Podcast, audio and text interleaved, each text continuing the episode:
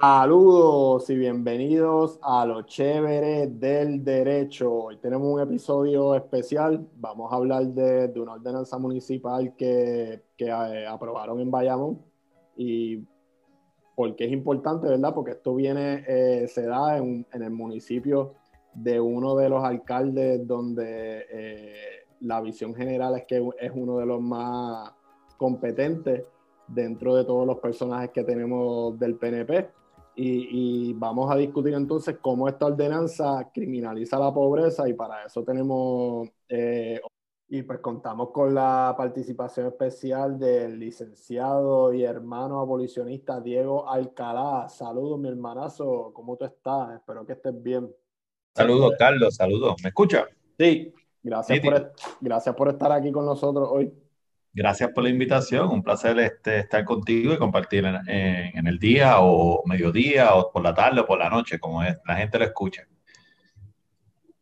Este, para los que no, ¿verdad? Fuera de, los que no, son abogados ni, son licenciados, pues una ordenanza municipal es, básicamente una resolución que aprueba eh, la Asamblea Municipal de un municipio y que luego firma eh, el alcalde del municipio y tiene efecto, obviamente, dentro de la jurisdicción del municipio. Hermano, eh, ¿qué, hace esta ordenanza municipal en, en, Bayamón? ¿O de qué se trata esta ordenanza municipal? Bueno, eh, la ordenanza municipal se aprueba el pasado mes de junio, el principio de junio, primero de junio, y lee de la siguiente manera. Se pasa la ordenanza con el municipio de la legislatura de Bayamón para prohibir en la jurisdicción de dicha ciudad varias cosas. Entre ellas se prohíbe las colectas de todo tipo en las vías públicas, en las aceras y frente a los edificios públicos o privados, a menos que uno tenga autorización por el dueño del edificio privado. Se prohíbe el cobro de dinero por atender, cuidar o vigilar vehículos de motor en estacionamientos públicos u ofrecer a custodiar vehículos de motor gratis o mediante paga las vías públicas, las aceras, frente a edificios públicos. También se prohíbe solicitar el PON en las vías de rodaje del municipio o desde la acera o desde frente a los edificios. Seguimos. También se prohíbe ofrecer o dar servicios gratis o mediante paga en, los en las vías públicas. Seguimos. También se prohíbe pernoctar en cualquier propiedad pública y eso incluye las aceras, las escaleras, los estacionamientos, áreas verdes, puentes o cualquier propiedad pública. Seguimos.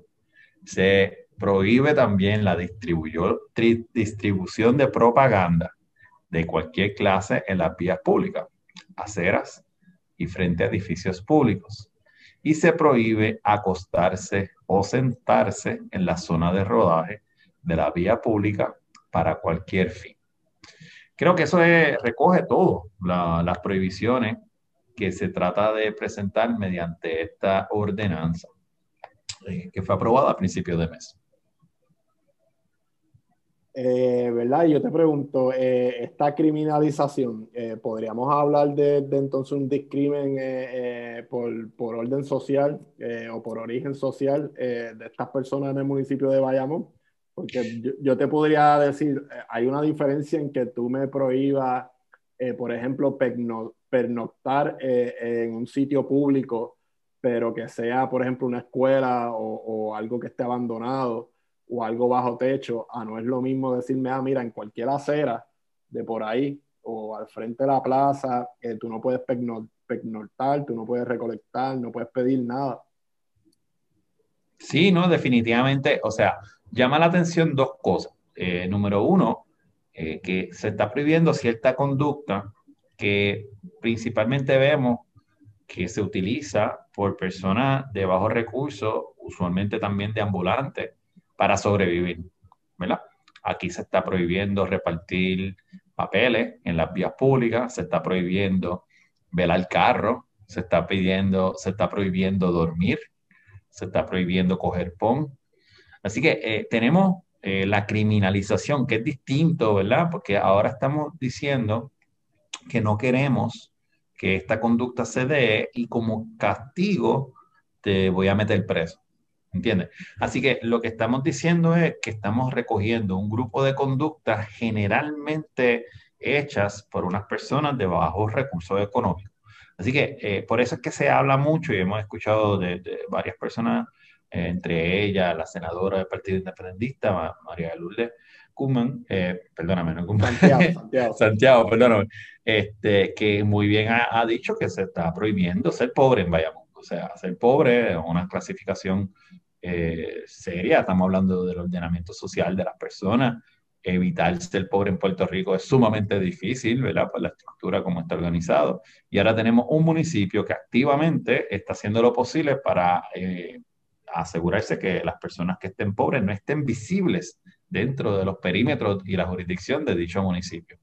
Y pues eso representa eh, ciertos retos, ¿verdad? Eh, tanto para las personas del municipio como personas como nosotros que estamos examinando eh, las legalidades de, la, de las leyes. Y no solamente si son legal o constitucionales, sino ver el por qué es que se están pasando este tipo de, bregar con la interseccionalidad que está ocurriendo dentro del país, eh, el momento en que, en que ocurra. Dije que habían dos partes, ¿verdad? La segunda parte es la otra parte que, por ejemplo, la distribución de, información, de propaganda, ellos le llaman, no se define qué es propaganda, pero la distribución de, información, no solamente en las carreteras, sino que también en las aceras y frente a los edificios públicos. Al igual que se prohíbe eh, estar sentándose en las vías públicas para cualquier propósito. Eh, esa, esa segunda sección, ¿verdad? Pues puede ser eh, vista como un atentado contra la libertad de expresión. Situación que en estos momentos es sumamente importante porque llevamos casi una década en protesta, ¿verdad? O más eh, en los puertorriqueños y en respuesta a esa incomodidad social que se ha manifestado de distintas maneras. Hemos visto un Estado, tanto a nivel municipal como en este caso, como el, el central, eh, adoptar medidas que restringen la capacidad del ciudadano sin miedo, o sea, o sin consecuencia criminal. Así que pues, esta ordenanza representa eh, ambas, ambas situaciones. Este, hablar, cuando hablamos de derechos constitucionales, específicamente libertad de expresión o, libertad de movimiento y, derechos fundamentales, pues el Estado tiene que tener eh, un interés apremiante. Y entonces eh, te pregunto, eh, para, para ti entonces estas medidas son muy restrictivas con relación a esa explicación que da, por ejemplo, el alcalde de de que quieren eh, velar eh, por la seguridad de, de, los que pasan por Bayamón este, los carros, o que la gente ve deambulantes eh, alrededor de la plaza o alrededor de las instalaciones públicas y piensan que, el municipio no ha progresado y que eso daña la imagen del municipio de Bayamón, porque para mí pues son un poco shallow o vacías. y, y, están, y van directamente a, a castigar este grupo general que tú estabas hablando y no para adelantar eh, un interés importante del municipio. Yo creo que has traído una, una, una observación muy, muy astuta. O sea, eh, la justificación que ha dado el alcalde, como muy bien dice, es una bastante superficial, la seguridad, ¿verdad? Yo creo que eso se utiliza diariamente alrededor de todo lo que hace el Estado, ¿verdad? Pero tenemos que ver si en efecto eso es cierto. Eh, podemos observar si existen accidentes de tránsito involucrando personas de ambulantes para asegurarse que en efecto esta ley eh, responde a una necesidad real o si lo que estamos viendo es un alza en las personas de ambulantes en el municipio. O sea, si eso es lo que está ocurriendo, pues entonces esta respuesta lo que está tratando de hacer es eh, o adopta, ¿verdad? Una técnica utilizada luego de la guerra civil de Estados Unidos en donde muchas ciudades y muchas jurisdicciones, municipios y pueblitos eh, autorizaban ordenanzas en donde prohibía que los negros que recientemente, que fueron recién liberados, podían permanecer en el pueblo después de una hora en particular.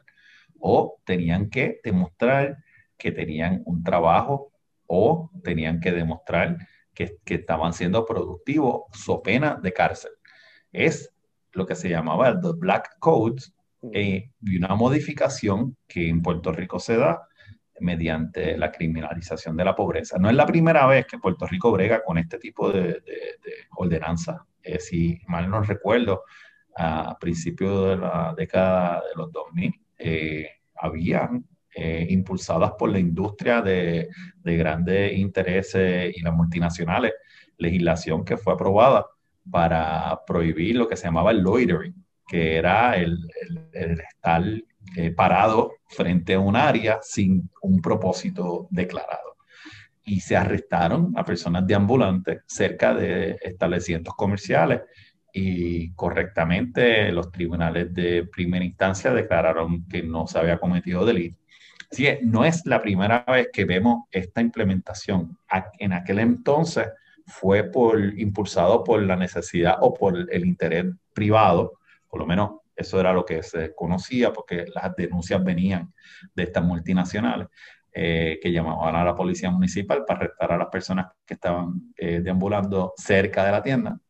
En este caso desconocemos si esa es eh, quien está impulsando esto, ¿verdad? Pero el alcalde sí ha, manifestado su, su, pensar sobre pues, que, que, el que es pobre, que, es preocupante, ¿verdad? Porque ciertamente estamos hablando de que el remedio que el, gobierno está ofreciendo eh, es cárcel. Entonces, la criminalización de esta manera, eh, no, no, no, entiendo por qué eso se supone que eso sea un beneficio, dado que el costo para todo el mundo de cárcel aproximado es 40 mil dólares al año, donde no se reciben recursos de rehabilitación en donde esos 40 mil dólares salen mucho más barato y mucho mejor inversión invertir en los programas y en las necesidades de la persona cuando está fuera, incluyendo vivienda. Así que es, como que tratar de borrar eh, la existencia de un mal social que no está siendo atendido y de esa manera, si lo ponemos en una jaula a la persona, nos podemos olvidar de él. Y yo creo que, eso se repite en muchas distintas manifestaciones, ¿verdad? De, de, problemas sociales, pero en este caso es obvio, ¿sabes? Para, para mí y para muchas personas. Este, ¿no? Y si el municipio, ¿verdad?, no ha hecho esa autoevaluación y, y diríamos que, por ejemplo, eh, partáramos de la premisa que es que en Bayamón está creciendo eh, esa población de, de, de ambulantes o personas sin hogar, pues entonces estas medidas lo que estás tratando de hacer es tapar, tapar un rabo este, con otra cosa eh, y ponerle algo superficial o un parcho. No, no, no estás creando eh, una medida rehabilitadora o una medida eh, más humana o más empática para ayudar a, a, esta población en general.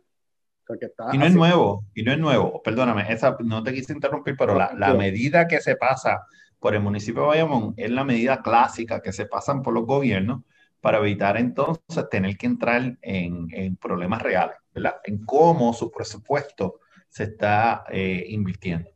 Por ejemplo, si el presupuesto de cualquier municipio gasta 40, 50%, no sé, un número exagerado en, por ejemplo, programas eh, de fiestas patronales y le da 2% para atender problemas como de esta naturaleza, pues vemos un problema, eh, o por lo menos desde el punto de vista mío, a otras personas les debe encantar estar de party todo el tiempo, pero no, no arregla eh, en nada la condición eh, real de la población dentro de ese municipio. Y si el problema sigue siendo el aumento en personas pobres, pues bueno, vamos a ver qué está pasando. Pues en Puerto Rico tenemos una junta de control fiscal cortando servicios left and right tenemos un municipio que también probablemente tenga eh, una finanza controlada o bastante eh, cerrada. el intento aquí no es eh, la criminalización, porque ciertamente la criminalización le cuesta más a las personas. Ah, hay, hay cientos de, informes que han confirmado que atendiendo la causa principal del problema, a la larga resulta mucho menos oneroso para la sociedad y en mi punto de vista, ¿verdad? Que es uno anti-cárcel, uno anti-actos punitivos, eh, anti-violencia también, porque la violencia no se mantiene en la pobreza. Cuando una persona es ingresada, esta persona ingresada por ser pobre puede enfrentar violencia de otros confinados, otras personas privadas de libertad, experimentan violencia también eh, por, el, por, por, los propios oficiales correccionales, que hay bastante evidencia ya que eso ocurre. Y está la violencia que ellos mismos pueden ocasionarse. ¿Entiendes? Hay personas que tienen unas condiciones de salud mental que puede agravarse al estar lejos de algún acceso de medicamentos que tradicionalmente funcionan o pueden ser víctimas de comenzar el uso de sustancias controladas dentro de los penales. Porque para, ¿sabes? Eh, la situación es tan drástica que, si no me equivoco, hay 44 personas eh, privados de libertad que han fallecido este año. Si recientemente, el año, esta semana pasada salió kilómetro cero. Todo por, por este, por matanzas o por enfermedades o falta de cuidado. Hay, distintas, hay distintas razones. O sea, en, algunos de los casos eh, fueron pues un, desafortunado encuentro con otra persona dentro del penal que fue un acto criminal, ¿verdad? De asesinato. En otros casos son por condiciones médicas naturales. En otros casos son por eh, situación de sobredosis el punto sigue siendo el mismo. Es, una experiencia violenta, ¿verdad? Lo que se enfrenta cualquier persona cuando entra a la cárcel, porque todo eso puede ser una y comparo porque fíjate, kilómetro cero, los compañeros de kilómetro cero que son muy atentos a, la situación, cómo eh, la policía opera, pues publicaron la semana pasada una base de datos excelente sobre las violaciones en términos de eh, asesinato o privaciones de libertad extrajudicialmente por parte de la policía y la falta de investigación, ¿verdad?, Departamento de Justicia que públicamente diga que en efecto esto fue un asesinato válido o no, o sea, eh, nada de eso ocurre. Ellos contabilizaron de 23 a 24 asesinatos en dos años. Yo estoy hablando de un año, que es el doble. Así que la situación dentro de los penales amerita también una un examen eh, detallado y, la, y el Departamento de Corrección no está haciéndolo. O sea, lo, lo que escuché recientemente por otras personas que, que, son activistas dentro o para la población correccional es que el Departamento de Corrección, eh, actuando por instrucciones de la Junta de Control Fiscal, se está preparando para cerrar más instituciones. Así que limitando entonces el tipo de servicio y el espacio que va a haber para estas personas. Pero regresando a la ordenanza nuevamente, como podemos observar, el efecto de criminalizar a alguien tiene unas consecuencias serias. Y créeme, todo eso cuesta más que atendiendo las causas principales. Y hay muchos programas ahora mismo que están eh, activamente participando eh, con, con, la población de, de, ambulantes, entre ellos está Intercambios Puerto Rico, que ellos tienen, eh, atienden, o, la visión de ellos es, mano, las drogas se usan, cómo las atendemos es si las criminalizamos o lo atendemos con un asunto de salud pública. Y ellos han diseñado un programa para atender a las personas con dignidad, como si fuese una situación de salud pública. Y tienen entre esos programas, ¿verdad? La repartición de ringuillas para asegurarse que no haya una, una contaminación de hepatitis eh, C fuera de, ¿verdad? Eh, por, el, por, el por el compartir ringuillas eh, intravenosa y etcétera. Así que eh, no es como que tenemos que inventar el fuego y tampoco hay que inventar la rueda. Lo que sí hay que hacer es quitando las gringolas que literalmente dicen que el único remedio para todo en Puerto Rico es la cárcel y reconocer que existe evidencia empírica eh, que es en contra, en mayor de los casos, del gut feeling que mucha gente se tira al medio diciendo que yo sé de esto, yo sé lo otro, pero cuando le presentan la evidencia como que se quedan en shock de que ellos nunca habían escuchado eso, ¿verdad? Eh, así que nada. Son, son, son bastantes argumentos que he puesto aquí.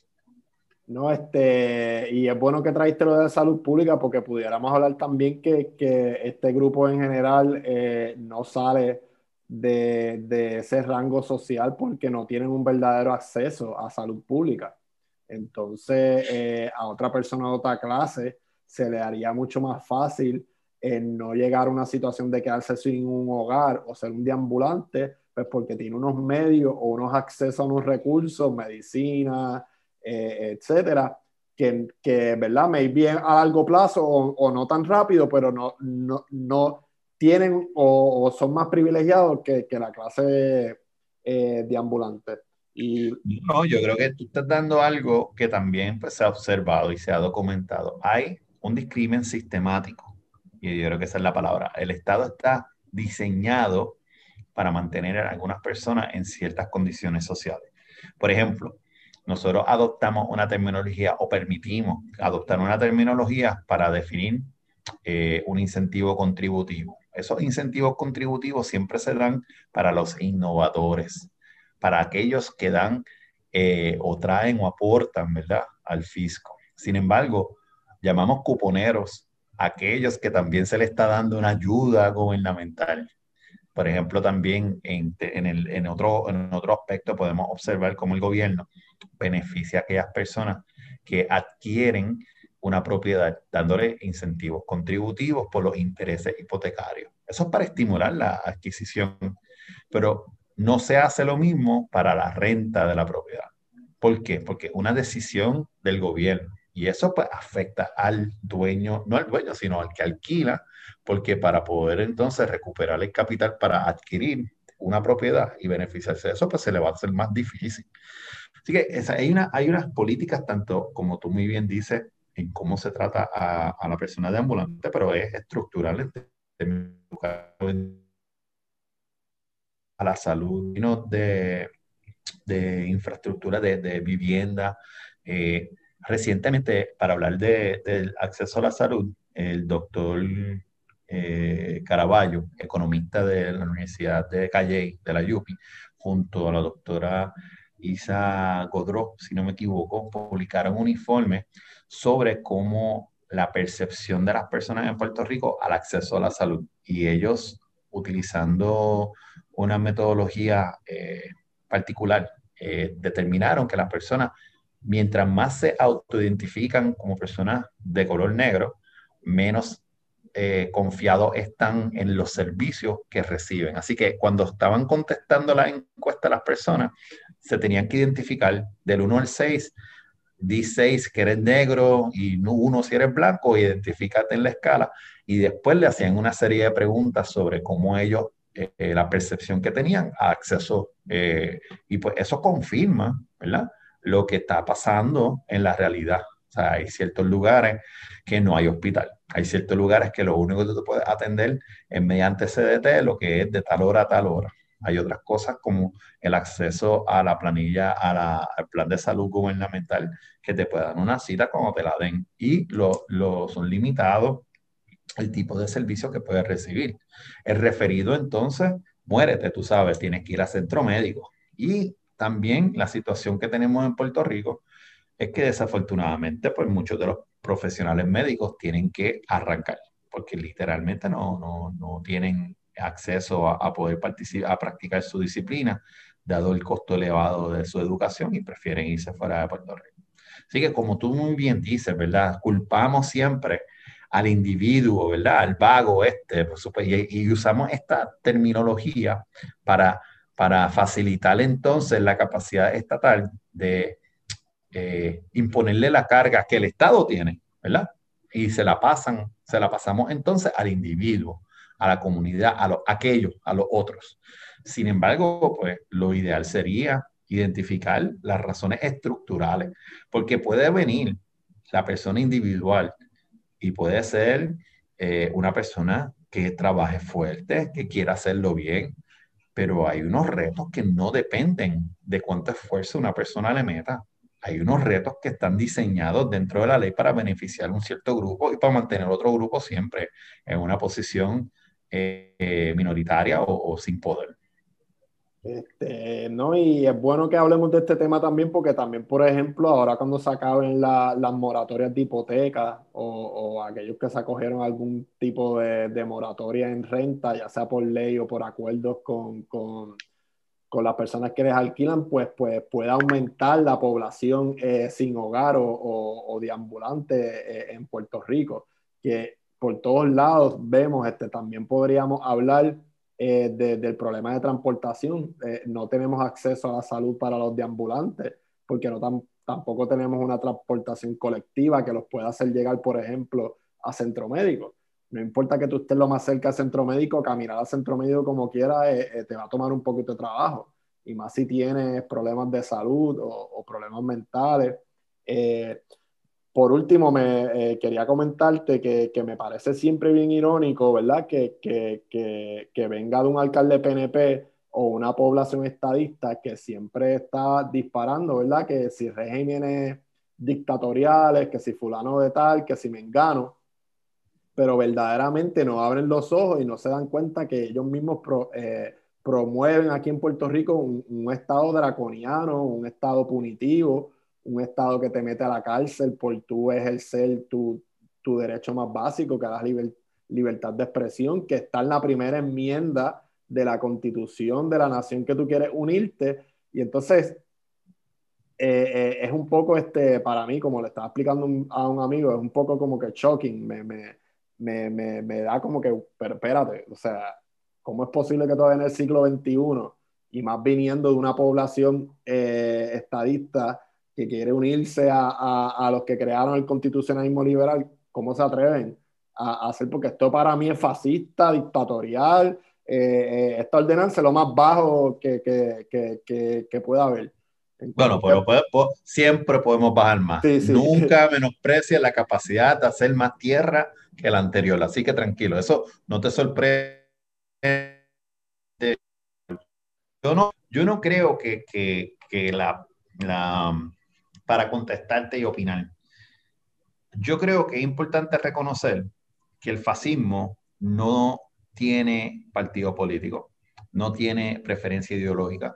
Podemos ver este tipo de, actos, ¿verdad? Ah, como que medida eh, autoritaria eh, venga de, distintos partidos en Puerto Rico como fuera del mundo. Y yo creo que lo importante es reconocer, ¿verdad? El, el aspecto macro ¿Por qué que se está haciendo esto? ¿verdad? Pues se está haciendo sencillamente para, para que la gente no tenga que ver a Bayamón en este momento con gente que lo hace ver feo, ¿verdad? Y de esa manera no tienen que atender y escondemos el problema, por un lado.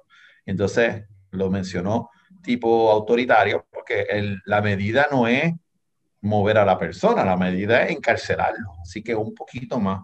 Y dentro de esto también tiene la limitación de libertad de expresión, que también es preocupante.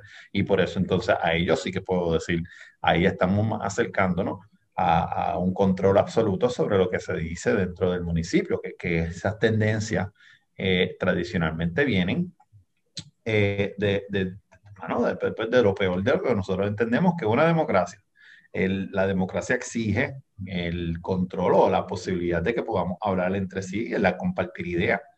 Pero es una falacia pensar que todo el mundo está equiparado de la misma manera. O sea, yo puedo tratar de hablar y yo no tengo el reach que probablemente tú tengas porque tienes un show, de un podcast y, y tú estás fajado en eso.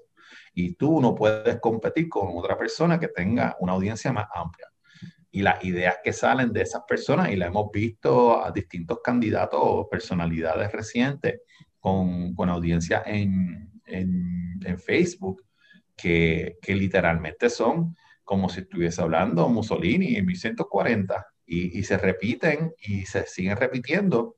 Y yo puedo estar aquí diciendo que eso es fascismo, pero yo no tengo el mismo reach, ¿entiendes? Y es importante que el Estado no ponga un, obstáculos adicionales. Si, si, la realidad es que queremos una competencia de ideas, pues no puede ser que entonces el Estado, a través de ordenanzas o leyes, pues imponga eh, medidas disimulándose que son para la protección vehicular o de las personas. Que eso habría que ver si en efecto es cierto, porque podemos buscar, oye, Aquí se reportan todos los accidentes, aquí se reportan los fallecimientos de las personas eh, en las carreteras. Y no es una estadística que yo sigo, pero me, me, sorprende escuchar que en el municipio de Bayamón hay una epidemia de personas falleciendo porque están durmiendo, ¿verdad? En un parque, o porque, porque están repartiendo un flyer, o porque te están velando un carro, tú sabes. Y, yo creo que, que nosotros como sociedad, es importante de cuestionar y no seguir tragándose lo que te den y diciendo que sí, porque sí. O sea, eso, eso yo creo que, que es más importante, ¿verdad? La educación eh, colectiva. Excelente, hermano. ¿Alguna otra cosa que, que quieras hablar de, de, la ordenanza?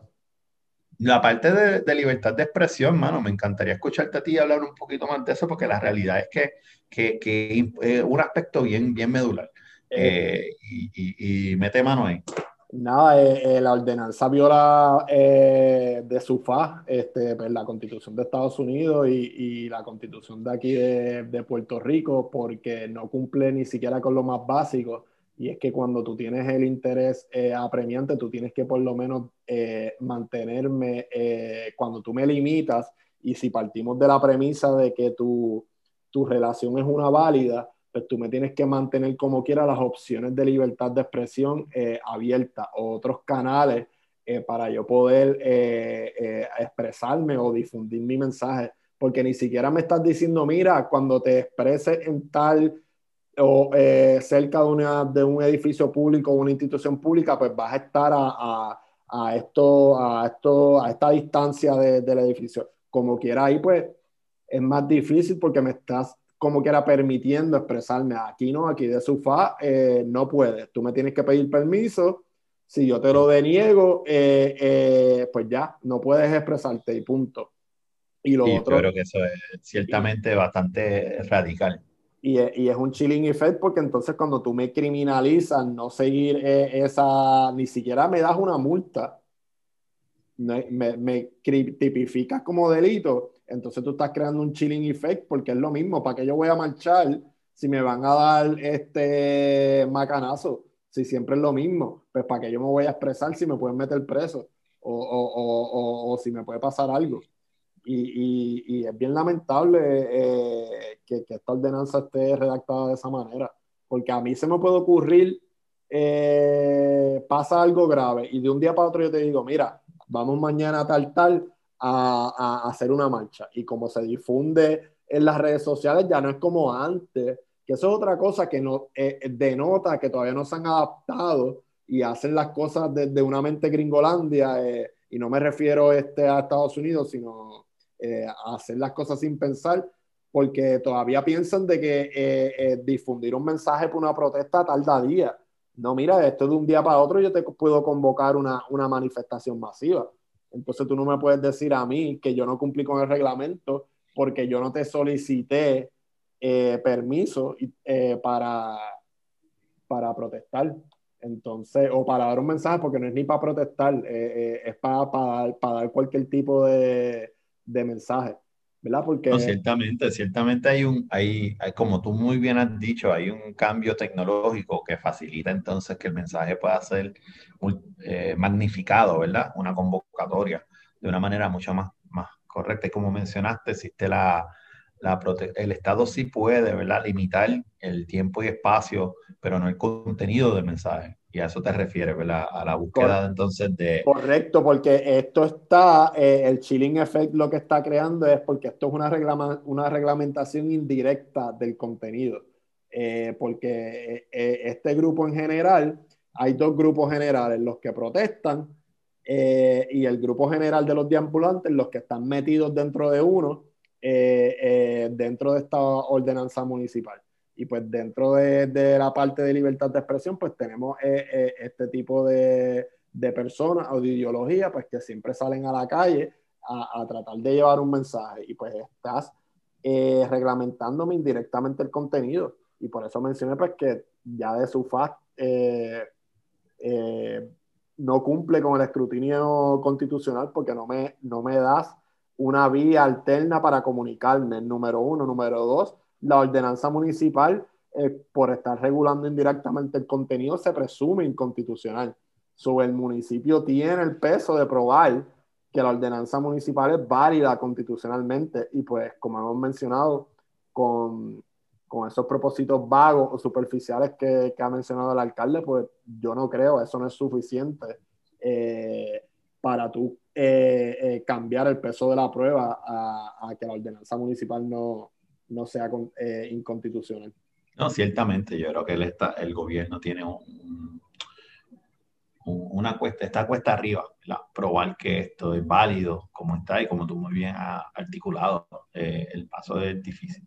Pero nada, quería, quería, quería traer eso porque yo creo que es importante porque fíjate que, que hasta cierto punto hasta, hasta las caravanas políticas se, se prohíben. Eh, y es interesante porque vemos múltiples ocasiones, dependiendo cuál es la situación particular del gobierno o la administración en poder, que las caravanas políticas son parte del folclore y del, del chihichijá eh, de las elecciones. Y las elecciones se dan aquí, uno lo quiera o no. Vimos recientemente una elección de unos, de unos supuestos eh, cabilderos a favor de, de la estadidad, eh, cosa que nadie pudo detener, pero hubo caravanas políticas de estas personas para poder expandir el REACH y no recuerdo ¿verdad? Mucho, mucha documentación hablando de, de, de, lo malo que son este tipo de, de actividad. Así que nada, o sea, también, nuevamente, es la selectividad en cómo se está aplicando y, y, lo más importante no solamente es el, el análisis técnico-jurídico, que, que, tiene un espacio, ¿verdad? Y está dentro de la corte, pero también es importante expandir la visión, ¿verdad? Y buscar el porqué, el momento histórico donde estamos qué es lo que el municipio está tratando de hacer de verdad, qué está pasando con el municipio y como tú bien traíste, no queremos que se vea feo el municipio. Pues tú sabes, esto es personas, es la dignidad de unas personas, no estamos hablando de unos bultos que dejaron allí, no estamos hablando, son seres humanos que en este momento el Estado también es responsable parcialmente por la situación que le ocurre a sus ciudadanos y sus residentes. Y tenemos como sociedad y nosotros como estudiosos del derecho, ¿verdad? De un punto de vista amplio, para entonces tratar de, de hacer cambios significativos. Y como bien mencionaste, o sea, el Estado tiene hasta el deber de, de no violarme la, mi dignidad humana. O sea, me estás tratando como casi hasta peor que un animal, ¿entiendes? Eh, eh, y eh, es lamentable porque se supone que sea al revés que tú me garantices eh, la protección de mi dignidad humana. Exacto. Pues nada, hermanazo, eh, eh, agradezco un montón que, haya, que, que, hayamos podido platicar en el día de hoy. Sabes que aquí pues tienes las puertas abiertas cuando quieras hablar de algún tema. y gracias, Carlos. No, y siempre a la orden, en caso que, que necesite algún comentario, siempre estoy disponible y muchas gracias por la participación. Gracias, gracias a ti. Nos vemos, hermanazo. Cuídate. Cuídate. Chao.